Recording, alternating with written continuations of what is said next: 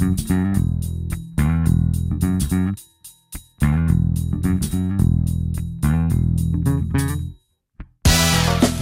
Também na biologia, Maria do Rosário Gama, é preciso ser-se rigoroso. Podiam perguntar assim: então não há plantas que têm os nomes da própria flor? Ah, por exemplo, o malmequer. Nós não dizemos malmequereiro, dizemos malmequer. É preciso ser rigoroso. E portanto, a rosa, como pertence à roseira, a planta é a roseira, a rosa é uma parte da planta. Portanto, na rosa estamos conversados, a rosa não é estamos é uma planta. É um órgão de uma planta, é um órgão de uma planta. Isso é que é importante dizer. Porque, sabe uma coisa? Eh, muitas vezes nós inferimos a partir dos conhecimentos que temos.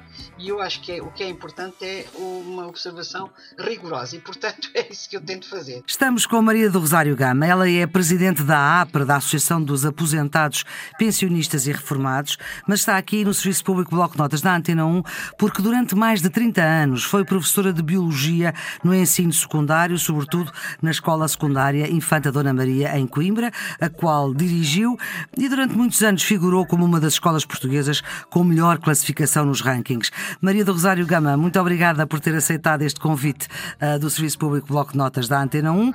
A Maria do Rosário Gama formou-se em Biologia na Faculdade de Ciências da Universidade de Coimbra e é de Biologia que vamos falar hoje, sendo que a Maria do Rosário tinha uma espécie de uma cartilha que dava aos seus alunos hum, com uma série de questões. Diga lá como é que organizou estas 20 questões antes de irmos a falar delas uma a uma. Uh, muito obrigada também pelo convite. Eu, eu, como professora de Biologia, entendo que muitas vezes os nossos programas uh, são demasiado pormenorizados e fica de lado muitas vezes aquilo que é fundamental que as pessoas saibam.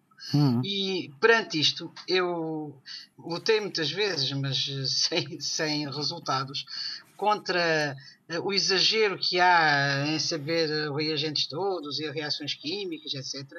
E depois aquilo que é mais importante e que é assim que toda a gente devia saber, não se hum. sabe.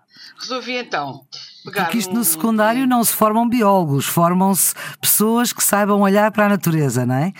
Exatamente, é isso. Quem quiser depois aprofundar vai tirar algum curso relacionado com isso. Agora, uh, os alunos que passam pelo secundário devem, devem, pelo menos, ficar com uma ideia, com uma ideia fundamental de assuntos que, que, que dizem respeito às ciências uh, e, não, e não saber muitas coisas ao pormenor uh, que depois logo esquecem. Portanto, uhum. eu uh, achei que era importante fazer uma experiência. Isto até começou com, com professores, porque Sim. eu estive a dar aulas durante alguns anos numa escola de magistério primário e também numa escola de educadores de infância. Sim. E nessa altura achava que havia muitas concepções alternativas, que as pessoas uh, às vezes cometiam erros de coisas tão simples que pensei que era interessante fazer uma listagem dessas concepções alternativas e verificar sim ou não se elas existiam. Encontrei, entretanto, neste meu percurso, uma listagem interessante, que achei interessante, de um estudo feito em Bragança, numa escola superior de Bragança, uh, em que os, os alunos do superior não conseguiam responder a uma série série de questões, entre as quais algumas que eu aqui tenho. Questões uh, relativamente básicas, não é? Básicas, básicas. E, portanto, achei que era interessante fazer isto com os professores e só depois comecei a fazer com os alunos do 12 ano. E, surpreendentemente, a maior parte das pessoas não conseguia acertar na, na, em afirmações em que tinham que dizer só sim ou não. Ora bem, deixa-me só explicar para os nossos ouvintes perceberem. Isto é uma folha de papel A4, nem sequer preenche a folha toda e cada item é uma linha. Uh, portanto, são 20 ideias uh, e que falam de várias coisas. Começa a falar da rosa e acaba-se nas medusas, por exemplo, uh, só para vos dar uma ideia. E se calhar, Maria do Rosário, o que nós vamos fazer é pôr a Maria do Rosário a responder às perguntas que fazia aos seus alunos de 12 segundo ano para nós ficarmos a perceber, afinal, as coisas mais evidentes, mais básicas do que é a observação da natureza para lá ah, depois de, daquelas coisas mais profundas que depois se aprendem na faculdade. Pode ser? Pode. Vamos começar então, então pela frase 1. Um. É. Isto é aleatório, as frases são. Ah, mas vamos por ordem. Vamos, isto não tem que ter alguma ordem. Nenhuma. Isto... Não tem relação, mas são coisas que. que então vamos lá à primeira. A primeira, é saber. A rosa é uma planta. A rosa é uma planta. Exatamente. Eu vou esperar só dois ou três minutos para as pessoas que nos estão a ouvir, não, uns segundos, Assim. para as pessoas que nos estão a ouvir dizerem sim ou não. Em casa estão a pensar sim ou não. Uh, eu Já pensaram, dar- já disseram. já pensaram, vou já dar a resposta. Ora bem, quando eu falo da rosa, eu estou a falar do órgão de uma planta. Eu estou a falar de uma flor. E isto é uma maneira de. de- é rigoroso, nós precisamos ser rigo- rigorosos. Se eu falo da rosa, eu digo sim, senhor, é uma flor. Mas se eu falar da roseira, aí já estou a falar da planta. Não é uma planta que, que, neste caso, a roseira tem raiz, cal, folha, flor e, e fruto. Portanto, a rosa, a rosa, aquilo que nós oferecemos é uma flor com o respectivo caule. A Hum. planta chama-se roseira. Portanto, nesta resposta, a rosa é uma planta, seria não. Podiam perguntar assim, então e não há plantas que têm os nomes da própria flor? Ah, por exemplo, o malmequer.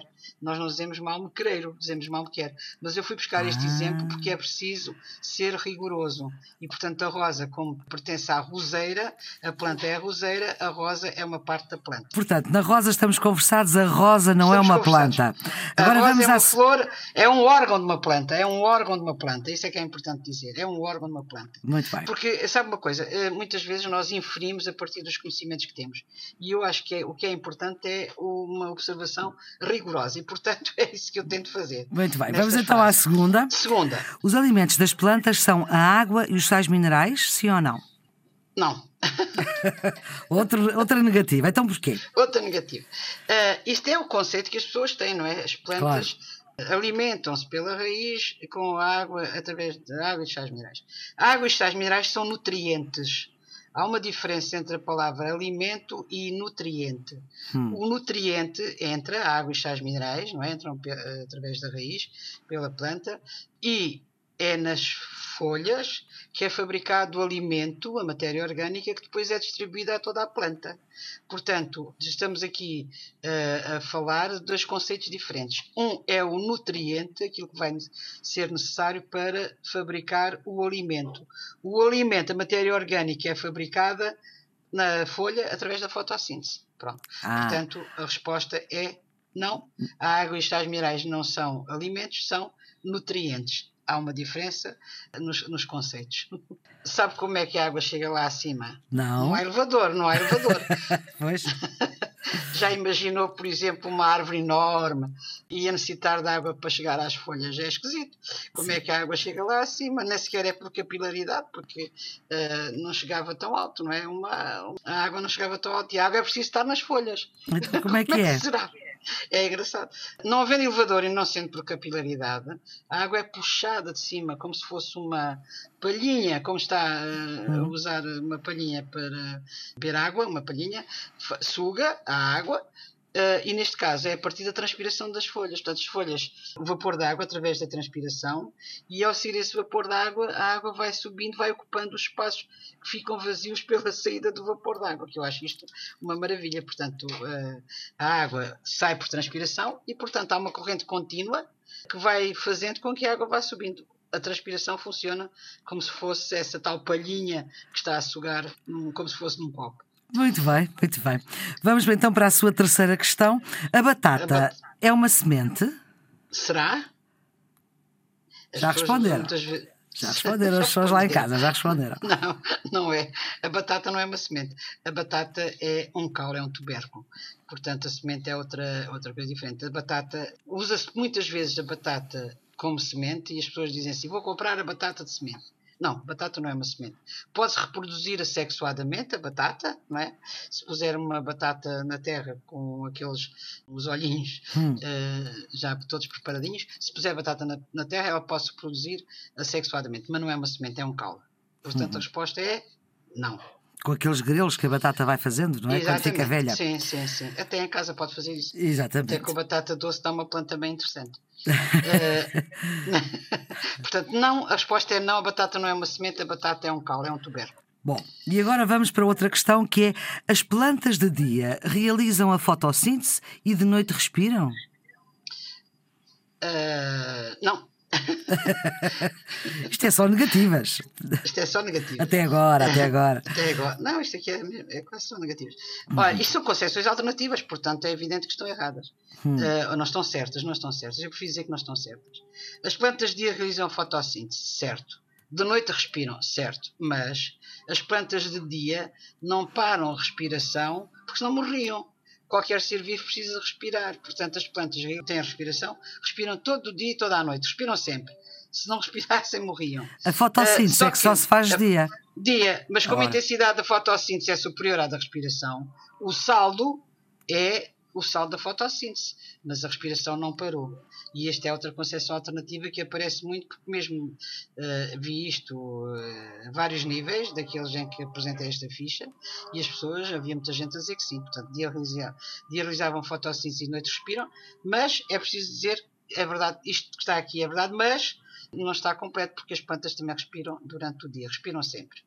Agora, de noite, como não há fotossíntese, só há respiração, as plantas lançam para o ar, lançam para o exterior o dióxido de carbono, e por isso é que nós devemos, não devemos ter plantas no quarto, não é? Porque à noite elas não realizam, não consomem o dióxido de carbono, só libertam. Ora, aí está um bom, um bom conselho. Ora bem, vamos para a questão número 5. Todos os animais apresentam mobilidade? As pessoas já responderam em casa e a resposta é não. Não. e não porque hum, há animais fixos. O que é isso, animais fixos? Escolas... Tipo lapas? Não, os corais, por exemplo. Os ah. corais são fixos. As lapas não, podem-se fixar, mas uh, também se podem mover, mas os, os corais são fixos. Os hum. corais são fixos. As hidras, as hidras de água doce também são fixas. Uh, e no mar. Portanto, as hidras são fixas. Os corais são fixos. Mas na escola diz-se que os animais móveis e as plantas são fixos. Já vi isto nos livros da escola uhum. do primeiro ciclo. Está errado. Os animais nem todos apresentam, todos os animais apresentam mobilidade, nem todos porque há animais fixos. Portanto, como por como, exemplo, por exemplo os corais e as Isso. hidras. As hidras, por exemplo. Mas também não há muito mais. Não, não há muitos mais, mas desde que haja um já sou exceção. É? Claro. É? Eu tinha ali todos, todos, Ora. todos não. Muito bem. E a sensibilidade é exclusiva dos animais? Será?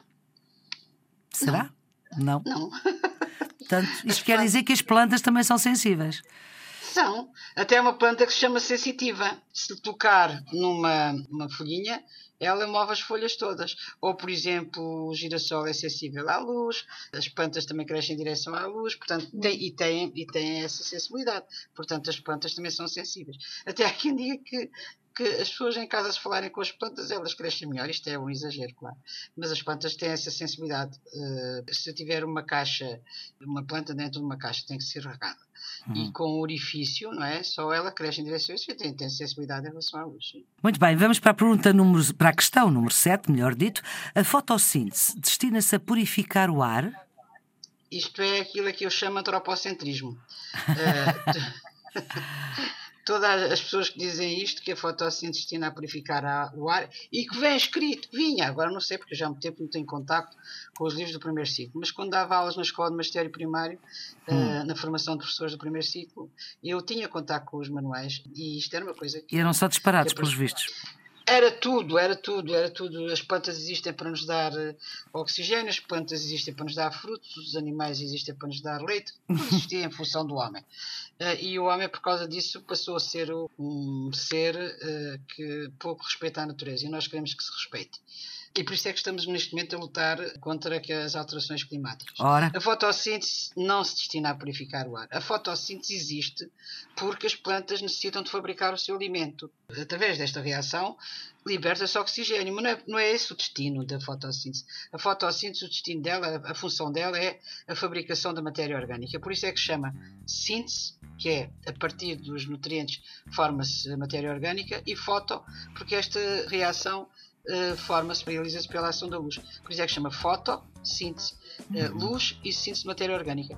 Não tem nada a ver com a purificação do ar. A purificação do ar existe porque durante este processo de fabricação de matéria orgânica se liberta oxigênio. Muito obrigada, Maria do Rosário Gama. Vamos continuar a falar de fotossíntese noutro episódio do Serviço Público Bloco Notas da Antena 1, que nesta segunda série tem uma parceria com o Polo de Investigação HTC História, Território e Comunidades. Isto é uma iniciativa da Universidade de Coimbra e da Universidade Nova de Lisboa e que proporciona, através do botão Saber Mais, que está em todas as plataformas online do Serviço Público Bloco de Notas, através desse botão há mais informação sobre as matérias que vamos aqui falando. Já sabe, que o Serviço Público Bloco de Notas está sempre em podcast, pode ouvir a qualquer hora. A produção é da jornalista Ana Fernandes, os cuidados de emissão do João Carrasco. Nós voltamos amanhã para continuar a falar sobre as matérias dos últimos anos do secundário, que são úteis também para quem quer saber mais. Então, até lá. Thank you.